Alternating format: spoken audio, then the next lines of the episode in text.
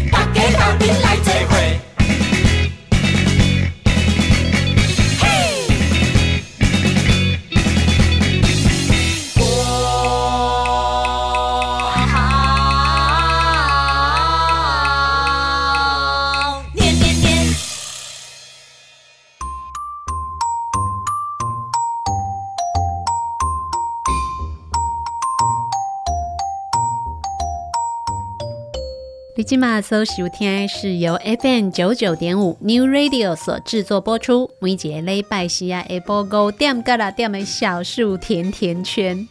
大年初三，新年快乐！亲爱的朋友们，今天是我们在牛年第一次的空中的约会哦。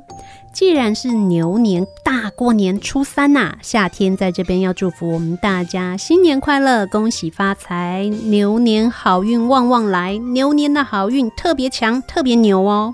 而且呢，祈愿所有的朋友，你心中所想的梦想都能成真，世界和平，World Peace。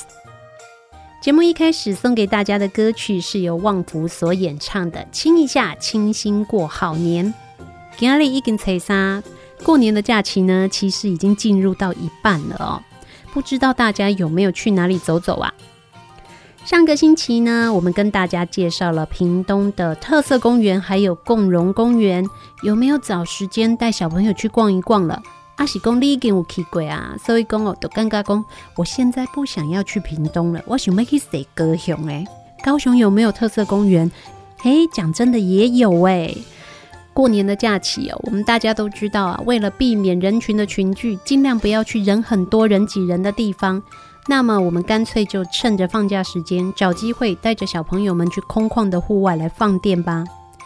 继我们屏东的公园之后呢，我们今天要来跟大家介绍我们高雄地区的共融或者是特色公园。其实哦，这几年共融公园这样子的概念呢，是非常受到大家的喜欢的。共融公园可以把所有需要使用公园的人的需求，统统包含在里面，相对来讲是友善而且人性化的。在高雄地区呢，到二零二零年的十月为止，已经有三座的共融式或者是特色的公园。那未来呢，正在施工中或者即将完成的也还有七座。像公园这样的设施哦，其实是更贴近我们一般的民众的使用需求的。这几年呢，政府的行政单位也发现了大家对公园的需求哦。并不再只是能够去遛遛宠物啊、散散步啊，或者是小朋友荡荡秋千就好了。要尽可能的把可以使用跟想要使用公园的人的需求，通通都要放进来。在高雄已经完成的这三座的特色公园或者是公融公园呢，除了像是莲池潭畔的这个公园哦，另外还有就是小港森林公园里面的游戏场。那另外一座呢，就是我们今天要跟大家介绍的。魏武营都会公园的共融游戏场，为什么我们要把魏武营都会公园的共融游戏场特别拿出来讲呢？因为这里呢，特别符合我们想要跟大家介绍的腹地广大，人群呢相对的不会感觉这么集中，而且因为魏武营都会公园里面也有很多的树。除了共融游戏场可以让小朋友去奔跑放电之外呢，旁边也有很多的步道可以让爸爸妈妈带着孩子去骑骑脚踏车或者是散散步。像我们家的小朋友啊，除了去魏武营都会公园的共融游戏场里面玩之外呢，另外他也很喜欢往都会公园其他的那树很多的地方去。为什么嘞？因为底下被球啊，他不会被我禁止。因为魏武营呢，过去曾经是一个军营，那现在也发展成了都会公园，所以里面哦，其实真的是有非常非常多的大树，相较于其他地方，渐渐的树越来越少了，或者是即使有树，很多树也被砍得乱七八糟，都很丑啊。魏武营都会公园里面的树呢，夏天自己觉得都还维持着它原本的比较原始的样貌，而且每一棵树都好大哦。所以，像我们家的小朋友，如果我们有的时候从家里骑脚踏车呢，骑一段路到魏武营去，他都会特别跟夏天要求要留一点点的时间给他，让他去爬树，因为树大垫脚的地方也就多。弯道跟那卡给他管哦，如果是太高的地方，他就会害怕。可是像魏武营这边的树呢，虽然很高，但是因为它的树年龄都已经很老了，所以都会有很多踩脚的地方可以让他跨上去。在那边呢，即使不用爬到很高，他都觉得自己像森林王子一样很帅气。所以魏武营都会公园其实真的非常的适合爸爸妈妈带小孩去那边放电。那我们今天除了讲到都会公园以外，我们还要讲到它的共融游戏场。魏武营都会公园的共融游戏场也是非常非常的好玩。夏天觉得，对小朋友来讲，只要有地方可以让他们爬、让他们跑，不会一直被爸爸妈妈说这个不行、那个不行。一般的孩子哦，这样就很开心了。但是对于某一些孩子来说，他的行动没有那么方便。或者是他可能有一些特别的需求，需要有人在旁边做照顾。共融游戏场就是让他们可以一样享受快乐童年非常好的地方。在魏武营都会公园的共融游戏场哦，也是有非常非常多会让小孩疯狂的设施，像是每一个小孩一去，一定一定会想要玩的沙坑。大家去看看魏武营都会公园共融游戏场的沙坑，就会知道它为什么这么的好玩。魏武营都会公园共融游戏场的沙坑呢，除了它一样是白沙，而且是很大的范围之外，在它的沙坑的周边哦，就有很多很厉害的挖沙工具。这个挖沙工具啊，跟我们一般想的小水桶啊、小铲子不一样哦，是怎么样的挖沙工具呢？爸爸妈妈带着小朋友去玩一次就知道了，真的超级好玩的。小朋友去了以后哦，一定会非常非常非常的想要玩到这个挖沙的工具。但是爸爸妈妈也提醒大家哦，因为很好玩，所以会有很多的小朋友都想要使用。如果我们可以在旁边好好的陪伴，然后提醒孩子们要排队的话，也是一个很好的生活教育哦。在魏武营的共融游戏场呢，它除了有沙坑、有攀爬架之外，它还有绳索攀爬墙。最近这几年哦，攀岩变成了一个非常时兴的活动哦。那有绳索可以让孩子攀爬上去呢，就可以同时训练孩子们的感觉统合。其实像是爬墙或者是爬树这样子的动作，对孩子们来讲，它是非常非常复杂的。他要能够先看到有什么地方是安全的，让他可以去扶或者是垫脚的。然后大脑还要告诉他的身体可以用力的垫上去，同时还要在手能够固定住，保护自己的安全。哇，这是对于感觉统合非常非常好的训练哦。在魏武营的都会公园的共融游戏场呢，它就有这样子的很多的设施可以让小朋友去使用。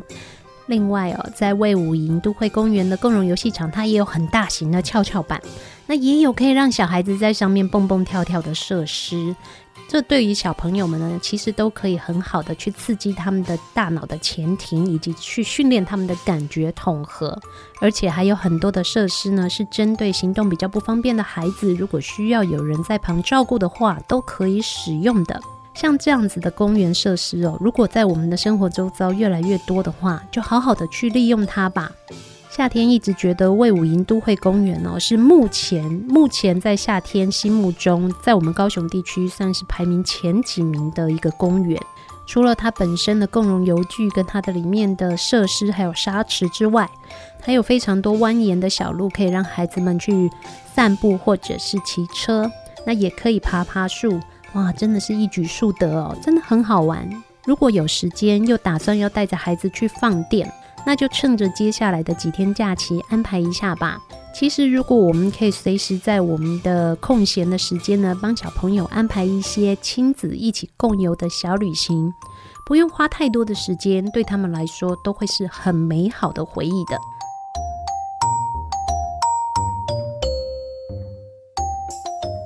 对于爸爸妈妈来说，在小旅行的途中，或者是孩子们去逛公园放电的时间当中呢，有没有人会跟我一样啊？虽然旁边有很多地方可以休息，但是我大概眼睛都是盯着我们家的小孩。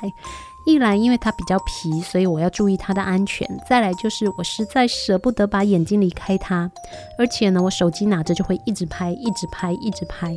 所以每一次到了要整理照片的时候，我头壳都就厉害，因为照片实在太多了，每一张看起来都觉得好可爱，但是又觉得重复的画面好像也很多，要删除又舍不得，哎，这其实也是一种甜蜜的负担哈。但是你知道吗？帮孩子留下的这些影像啊，这些照片，哇，它其实有非常非常神秘的功能诶。如果我们爸爸妈妈或者是家里面的长辈们哦，带着孩子们一起出去玩的时候，有记得留下一些我们的家族照片。这些照片它并不只是回忆而已哦，将来它有可能会在孩子的生命中产生非常重要的功能。什么样的功能呢？也许它可以陪伴孩子度过人生的危机哦。在美国得过许多摄影奖项的人像艺术家瓦特金斯，她自己本身是四个孩子的妈妈。因为家里有小孩哦，他又是专业的摄影师，所以他很喜欢帮孩子去照相。因为现在呢，我们拍照的时候很多都是数位的照片，所以其实洗照片的人已经越来越少了。可是像夏天自己还是很喜欢把照片洗出来，把它排成一本一本的。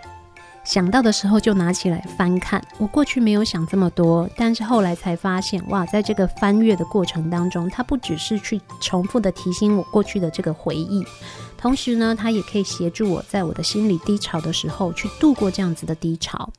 这位摄影师瓦特金斯呢，因为他在他的孩子的成长过程当中帮他们拍了很多的照片，他也习惯要把照片洗出来变成一本一本的相本。因为他的专业，所以让他也开始有了联想跟思考。如果看数位的档案跟一般纸本的照片到底有什么不一样呢？那也因为这样子好奇，所以他开始研究心理学当中照片与摄影治疗这样子的相关的领域。后来才发现，当我们在看纸本的照片时候啊，它会强化我们当时候的记忆。有的人呢，他除了看照片之外，他也会去触摸，甚至有的人在回忆的时候啊，可能会把照片拿在怀里面，看着挂在墙上的照片，也会让我们停下比较久的时间，我们的视觉会比较专心在这个照片上面。也因为这样子的情感刺激呢，对于我们在低潮期，或者是在我们遇到人生的危机的时候呢，就比较容易去带来好的心情。看照片这样子的动作，其实是可以帮助我们去舒压的。也就因为舒压呢，所以可以改善我们的身体的健康。将来呢，如果孩子在看照片这样子的过程当中，他其实也比较容易感觉到家庭的归属感还有情感。哇，从来没有想到过，对不对？过去只是想要把照片恰恰恰通通留下来，然后看着小孩说：“哦，怎么这么可爱？哦，你怎么长得这么快？”原来家族的照片哦，其实是可以强化每一个人在面对危机的力量的。大郎夏天发现了，如果这样的话，我是不是多了一个借口，可以赶快去采买一台更好的、像素更高的，然后画质更清晰的数位单眼相机呀？哇哦，过年了，这应该可以是我送给自己的新年礼物哦！来，再为大家安排一首好听的歌曲，是由锦绣二重唱所演唱的《一同去郊游》。趁着剩下的假日，我们带着孩子去户外走走吧，不用跑太远。小小的家族旅行，留下一些家族的记忆，多照一些照片，将来也许就会是美好的回忆哦。一起来欣赏锦绣儿重唱所演唱的《一同去郊游》。我们小手拉小手，走走走走走，一同去郊游。走走走走走，我们小手拉小手，我们是这样的朋友。这样的好朋友，今天发生的事若没有告诉你，就好像功课没有做完。我们常瘫在桌子前面胡说八道，昨天、今天和梦想的未来。下午到百货公司去吹冷气吧，含一根棒棒糖，用自己的。方式走路到小吃街排队，为了吃一只红豆鲷鱼烧。我喜欢 Mickey 老鼠，我热爱 Kitty 猫。保留聪明的力气，面对世界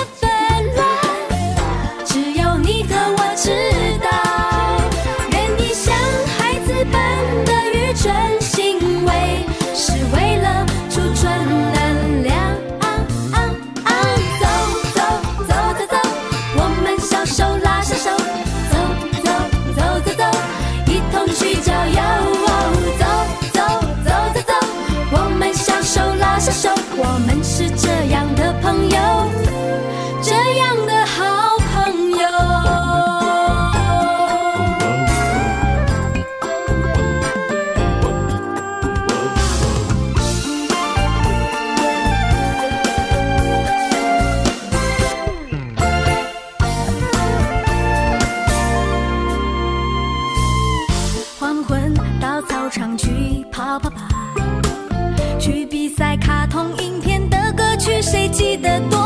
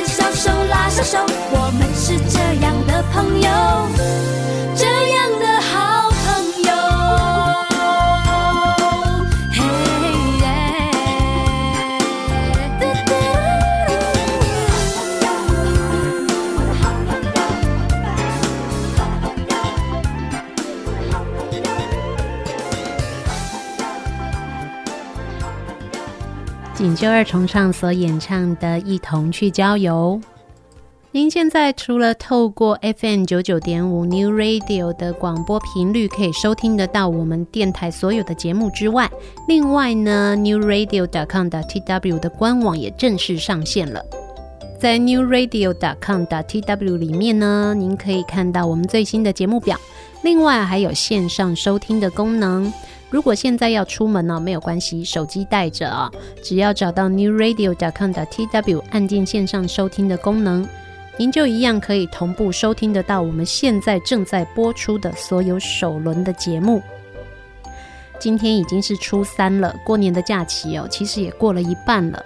孩子们呢，其实也在慢慢的开始要准备收心了，因为接下来啊，过完年很快就要开学啦。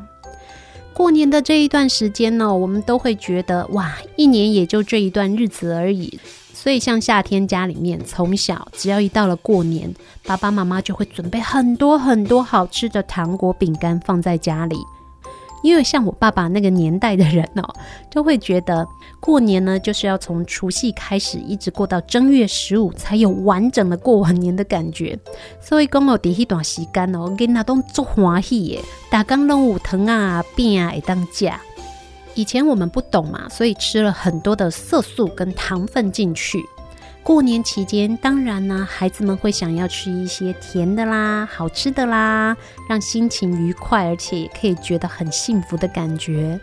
可是专家告诉我们哦，千万不要吃过头喽，因为哦，其实如果我们以科学的角度来看，所有的食物添加物对身体都是有负担的，而其中呢，糖分更是我们要注意的。为什么嘞？如果我们用比较负面的想法来看哦，糖分基本上你简直就可以把它当做是一个合法的毒品啊。根据专家以及医师的研究，过多的糖分摄取，不但会提高我们罹患糖尿病跟心血管疾病的风险，甚至有可能导致我们的身体里面转化成癌症喜欢的体质哦。根据世界卫生组织的建议，我们一天的糖分添加量啊其实不应该超过我们的总热量的百分之十。假设我们一天吃两千大卡的食物，换算下来，每天就只能吃大概五十公克左右的糖。五十公克的糖是什么样的概念呢？现在外面我们一般看到的这个手摇饮的杯子，大概就是七百到七百一十毫升哦。如果你喝这样一杯的黑糖珍珠奶茶，我们又是喝全糖的话，那么它里面的糖分就有可能高达六十克。一杯全糖的黑糖珍珠奶茶，糖量就超标了。当然，是不是很可怕的数字？而且呢，因为吃糖会让我们的身体产生愉快的感觉，所以很多人哦，吃糖不知不觉就会吃上瘾，停不下来，简直就像是在服用合法的毒品一样。哇，这其实是非常惊悚的一个概念呢。除了吃糖呢，有可能导致我们身体罹患心血管疾病或糖尿病的风险，甚至提高罹患癌症的风险之外，另外呢，吃垃圾食物哦，其实对身体也不好。有没有觉得这都是过年期间我们常常会接触到的东西？根据专家的研究，如果吃垃圾食物的话，它里面所含的食品添加物跟它所产生的高热量，其实是会直接影响到我们的睡眠的。不管是孩子或者是正在成长中的青少年哦，睡眠不足呢，都会严重影响到身体的发育以及脑力的发展。那有一些小朋友哦，很小的就出现了睡眠障碍，除了有可能是心理的因素之外哦，也很有可能来自于他们吃了太多的垃圾食物。根据一项针对不健康的饮食和压力有关的睡眠障碍的研究，研究人员呢，收集了来自六十四个国家的青少年的资料来进行分析，一共有十七万五千两百六十一个年龄介于十二岁到十五岁的参与者。这些研究的对象有一些是来自于低收入的国家，而也有一部分是来自于高度发展的国家。研究人员在研究中发现，当青少年他喝越多的碳酸的饮料的话，也就是像汽水、可乐这样子的饮料，睡眠障碍的状况就会跟着增加。专家根据研究的结果发现，每天如果喝三杯以上的全糖饮料或者是碳酸饮料的青少年，他出现睡眠障碍的几率哦，比每天只喝一杯饮料的青少年足足高出了百分之五十五，多了整整一半的几率，这是非常高的几率哦。而且，因为高收入的国家或者是高度发展的国家的孩子们比较有机会会去接触到像这样子的垃圾食物，所以越是高收入的国家的青少年，他就越容易去选择垃圾食物。如果每一个星期呢，连续四天以上吃素食的话，出现睡眠障碍的几率就比那一些每个礼拜只吃一次的同学啊，男生会高出了百分之五十五，而女孩子呢也会高出百分之四十九。睡眠障碍，它不但是直接影响到我们的身体的发展以及脑力的发展，同时它也会影响到我们的情绪。而且睡眠品质减少的时候啊，青少年的健康跟认知发展都会产生很不好的影响。更糟糕的一点呢，是当我们的身体得不到足够的睡眠的时候啊，它除了会影响我们的食欲之外，也影响我们生长激素的释放，所以就有可能导致我们的饥饿感更加的严重。另外一个角度来看，就是当我们的睡眠品质不佳、长期睡眠不足的话呢，对于垃圾食物的需求就越高。当然喽，影响到睡眠品质的因素不会只有垃圾食物一项，另外呢，也有一部分有可能是来自于心理的压力。那如果心理的压力太大呢，就会有一部分的人想要透过吃更多的东西来舒缓压力。同时，就可能对垃圾食物产生更高的依存性，哇！所以爸爸妈妈其实哈，过年过到现在，假干嘛差不多啊？我们开始要帮孩子们去注意一下他们吃的内容了哦。睡眠品质不好呢，除了影响到我们的身体发展之外，其实还有一个很大的影响。当孩童或青少年他的睡眠时间太少的话，近视的风险同时也会增加。原来睡觉睡不饱哦，影响的范围是这么的严重诶。根据国民健康署统计，从三到十七岁的儿童跟青少年呢，如果睡眠的时间不足九个小时，他的近视风险就会比达到九个小时的人增加了九倍。因为睡眠不足而近视的人呢，也就占了所有近视儿童的百分之七十六点五。其实仔细想一想哦，的确是有这样子的关联性的。根据国民健康署表示哦，近视是来自于过度用眼，导致眼睛的睫状肌没有办法放松而造成的。而充足的睡眠呢，可以直接的帮助我们的身体去放松，全身的肌肉都可以休息，并修复我们已经受损了的身体组织。在青少年跟儿童的发育期呢，更可以透过足够的睡眠来促进我们的神经系统跟脑部的健康。其实这样子讲是说得通的，因为睡眠的时间短，那没有事情可以做的时候要怎么办呢？看电视啊，用手机啊，看书啊，这些事情其实都会直接的去影响到我们的眼睛的休息。当我们在用眼，眼睛的肌肉就没有办法放松。相对来说，视力受损的几率当然也就会提高了哦。而根据美国国家睡眠基金会所推荐的睡眠时间，三到五岁的孩子呢，应该要睡饱十到十三个小时；六到十三岁的孩子应该要每天可以睡足九到十一个小时；十四到十七岁的孩子呢，也都至少应该要睡八到十个小时。但是现在呢，目前的状况，台湾的幼儿园跟国小的孩童哦，睡眠时间在八个小时以下的就已经占了百分之十五诶，而国中生跟高中生呢，他们的睡眠时间不足八小时的，更是超过了百分之八十五以上，甚至还有百分之二十二点七的孩子每天只睡不到六个小时。哇，睡眠的时间这么短，一直都处于过度用眼的状况底下，孩子到底要怎么样才能够有好的视力哦？现在是寒假期间，身为父母的我们，或者是主要照顾者的我们，真的应该要帮孩子多注意一下他们的生活作息。平常上学的时候，大家几乎都睡不饱，每天都要早早起床，早早出门。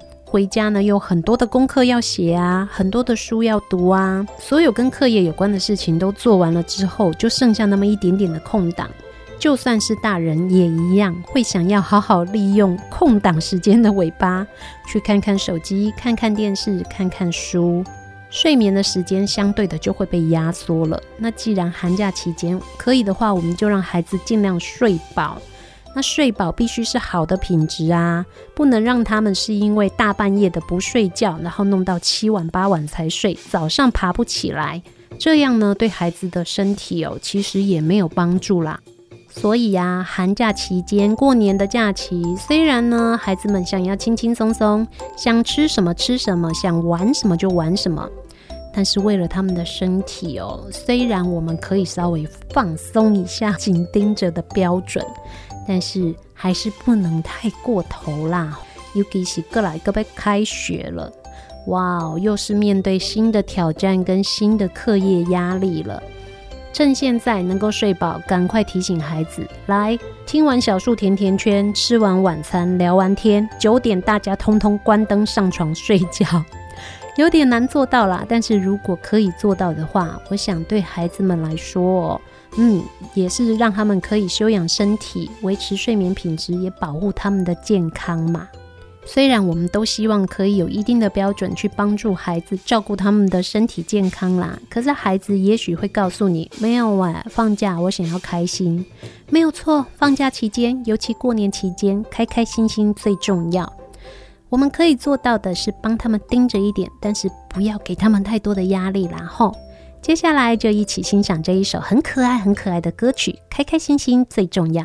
歌曲之后，继续回到我们的小树甜甜圈。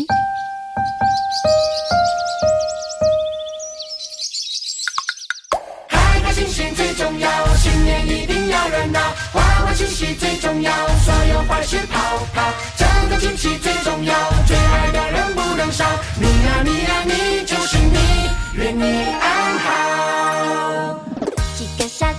想要吃顿跳楼，最爱的男人。开车一楼楼，骑红色摩托，发型必须洒脱，吃公分爆炸头，手提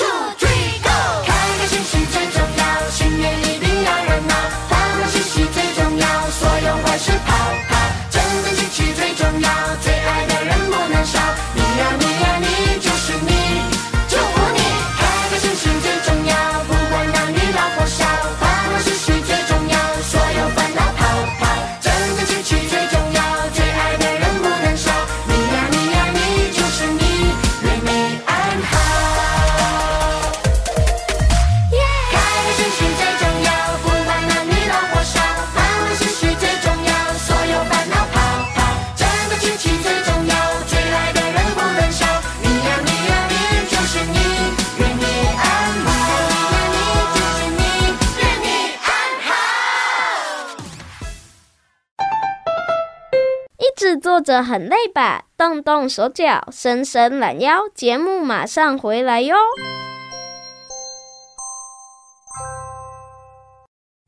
爱读册囡仔没变歹，爱看册大人嘛袂歹哦。做伙来读册。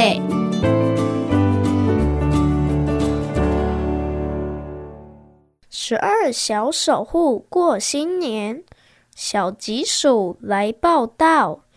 文：严志豪，图：黄志明。玉皇大帝大发慈悲，特别下令从今年开始成立十二小守护，轮流守护各地小朋友，庇佑他们平安健康、开心长大。我们会尽己之力照顾所有小朋友。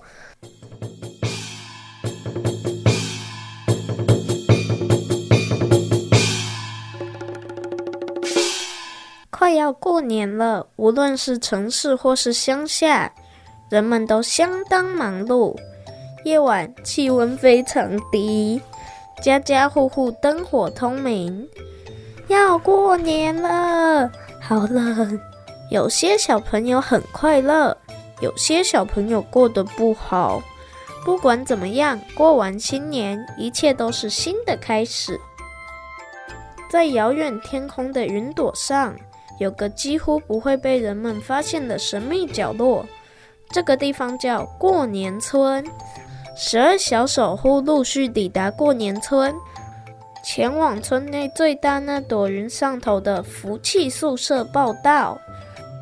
谁还没到啊？哦，小鸡鼠报道，对不起，我迟到了，叽叽。哈哈哈，没关系，到了就好。大家先自我介绍吧，就从我开始。我是小喜马，见到大家真是太开心了。以后有任何事都可以找我。哈哈哈哈哈。我是小吉鼠，有点胆小，有点害羞，以后请大家多多照顾。我是小福牛，这一天我等很久了，兴奋的几乎一个月没睡觉，终于见到大家了。哞！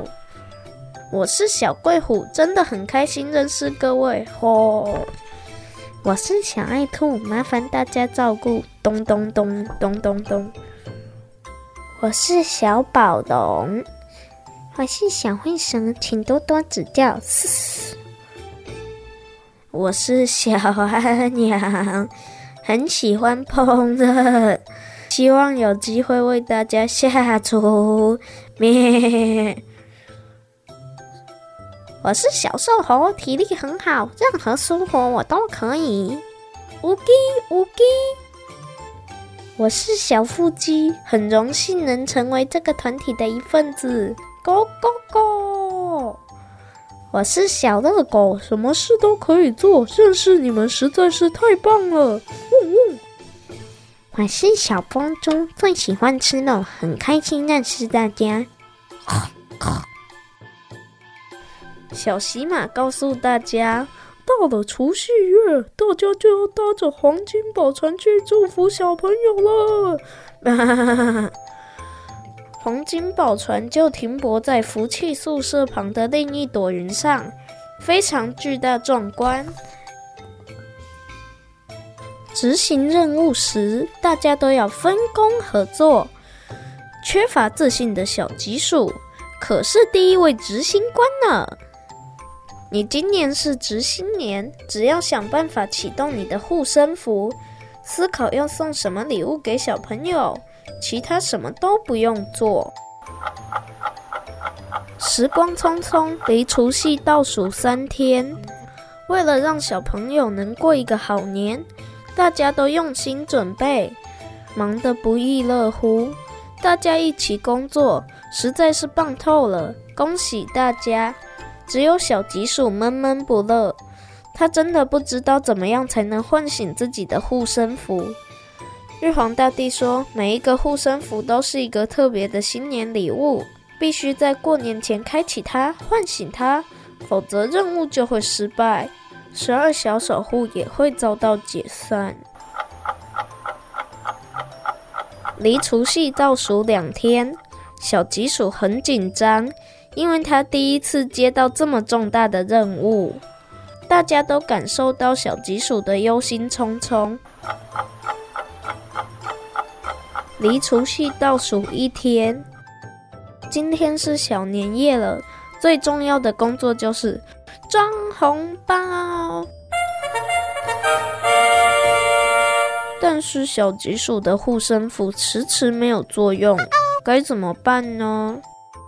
伙伴们不停的鼓励小吉鼠，他感受到大家的陪伴与支持，鼓起勇气大喊：“我也希望每位小朋友都不孤单。”护身符感受到小吉鼠的勇敢，开始散发出光芒，瞬间。黄金宝船变出许多宝箱，宝箱里头是一个个解除封印后的小吉鼠护身符。小吉鼠仔细端详，没想到自己的护身符有这种有趣功用。玉皇大帝实在太厉害了！请帮我把这些新年礼物装进红包袋里。记得不可以偷看。没问题。除夕终于到了，再过几个时辰就要过年了。黄金宝船出航前的工作也已经完成了。小福娘护身符感应，哦，小贵虎护身符感应，哇，小爱兔护身符感应。对对对对对，小宝龙护身符感应，小灰蛇护身符感应，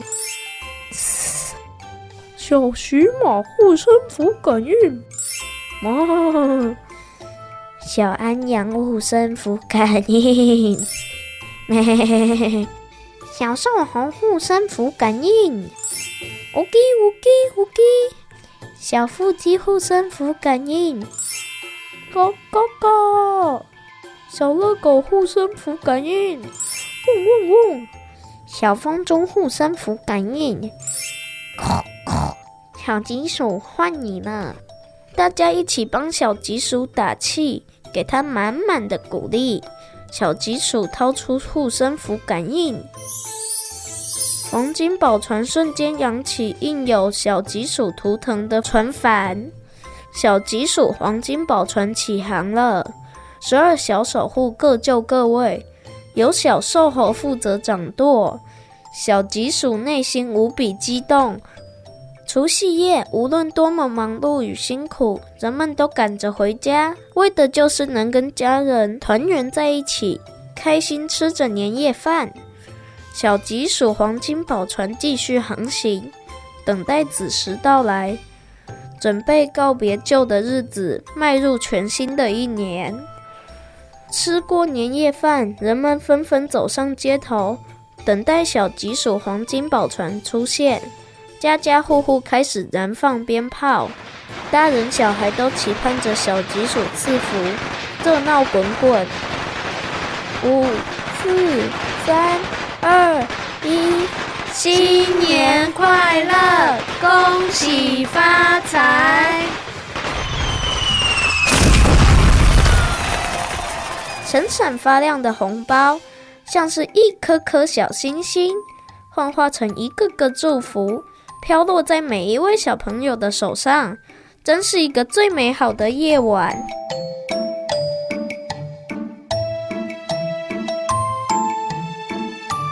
过了除夕夜，他们的任务并没有结束，因为新年才刚开始呢。他们还有很多事要做，所有行程都由小吉鼠规划。聪明的小灰蛇在旁协助，提供宝贵意见。初一到庙宇祈福，祈祷小朋友整年平安。初二指挥交通，让小朋友顺利和爸妈回外婆家。初三累翻了，回黄金宝船休息补眠。初四接送各家守护神到家里，保佑小朋友新年平安。初五到各行业帮忙张罗开工，要上班喽。初六，到孤儿院探望小朋友，送上礼物。初七，到医院祝福住院的小朋友。初八，去指挥交通，因为开学了。初九，给玉皇大帝祝寿，天公生寿桃。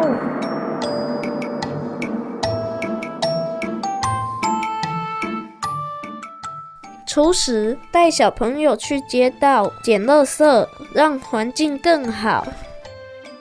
正月十一，放假一下，玩桌游，交流感情。正月十二，到穷困的地方送小朋友礼物和食物。正月十三，教小朋友做花灯，准备元宵节去踩街。正月十四。忙着想灯谜，准备餐点。明天就是元宵节，过年的最后一天。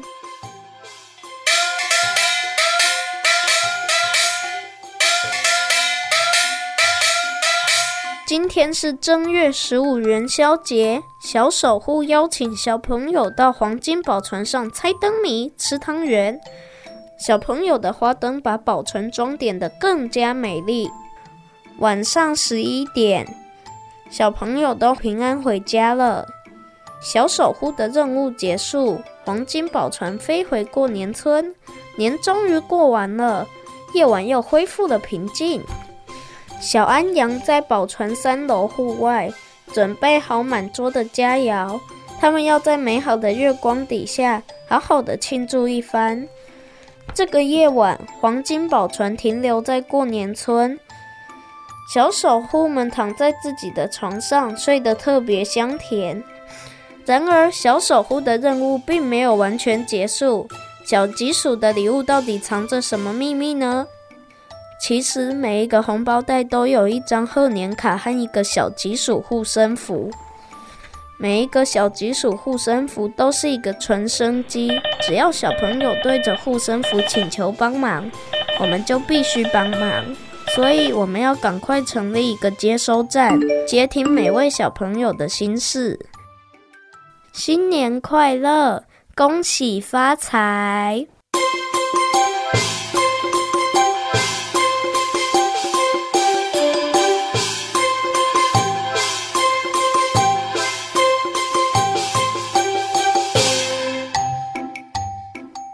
十二小守护到底是何方神圣呢？又要执行什么样的重要任务呢？十二小守护个个身怀绝技，正摩拳擦掌的等着完成工作呢。第一次的神圣任务交到了小吉鼠的手上。个性胆小害羞的小吉鼠，要怎么样和伙伴们同心协力完成任务呢？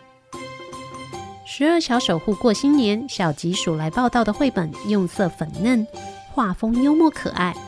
仔细的阅读之下，更会发现里面有许多风趣幽默的细节，充满着欢欣鼓舞的节庆气氛，非常适合家长带领着孩子一起阅读，仔细品尝。小吉鼠之后，又会是谁要接下重要的工作呢？带着孩子一起来想想看吧。十二小守护过新年，小吉鼠来报道。作者：严志豪。严志豪，台东大学儿童文学博士，在台湾的文学以及儿童文学创作领域获奖无数。他希望自己创作的故事可以像星星一样温暖人心。目前专职创作。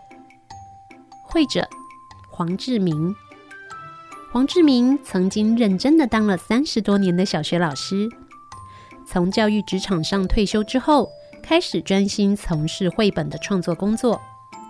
他绘画的笔调细腻，造型诙谐，让人在阅读的时候也可以像寻宝一样开心的探索。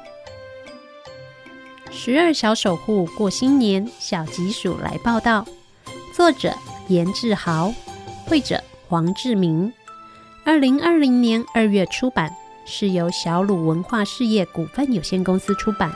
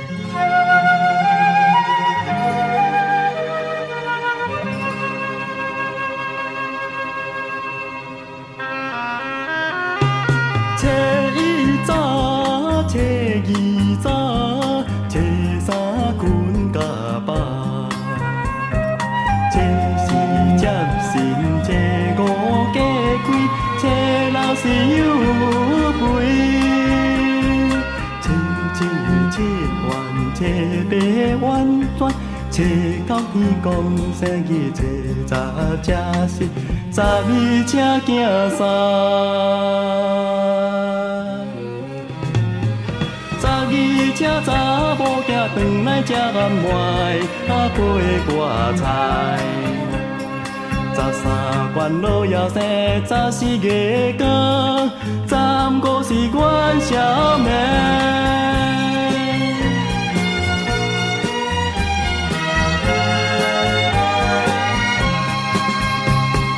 初一早，初二早，初三滚甲饱，初四接神，初五加开。初六是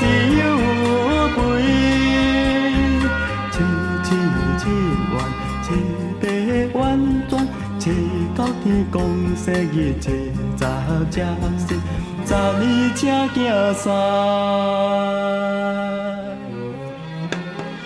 十二正查某囝转来吃暗糜，啊陪我菜。十三关老爷生，十四月光，十五是元宵暝。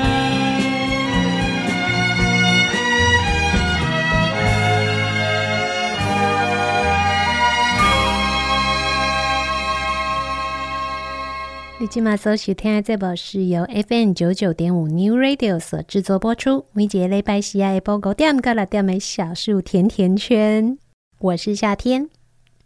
今日是初三，除了是初三之外呢，诶，今天也是二月十四号情人节呢。可能哦，咱有听众朋友也讲啊，情人节吼、哦，还是好笑的那鬼啦。你回屋啊哦，老夫老妻没有要过情人节了啦，哪有这样说的？情人节哦，每天都要过啦，只要有爱就是情人节，对不对？但是呢，既然二月十四号，我们想起来了，今天是西洋情人节，我们就跟个流行嘛。亲爱的男士听众朋友们，那无锡干哦，今马给你哦，转过身跟你亲爱的伴侣或跟你亲爱的太太说一声情人节快乐，家庭气氛马上缓和一万倍。其实哦，只要是伴侣哦，都喜欢听甜言蜜语的啦，没有不喜欢的。平常哦，咱大家拢在照顾囡仔，照顾咱厝里的人哦，都已经忘记了甜言蜜语要怎么说了。趁着今天二月十四号，又是过年的初三，诶，一起去过过情人节，零咖逼，好不好？现在时间还没有很晚，吃完晚餐，手牵手走到家里附近的便利商店去买条巧克力，或者去买一杯咖啡，送给你的伴侣。一点小小的心意，可以让对方知道你有多重视他，这样不是也很好吗？我们今天的节目呢，又进入尾声了。节目结束之前，再送给大家一首好听的歌曲，是由火星人布鲁诺所演唱的《Just the Way You Are》。我们平常都是播歌给爸爸妈妈听，我们今天播歌给各个年龄层的情侣听。告诉你的伴侣吧，只要像你现在这个样子，我就喜欢了。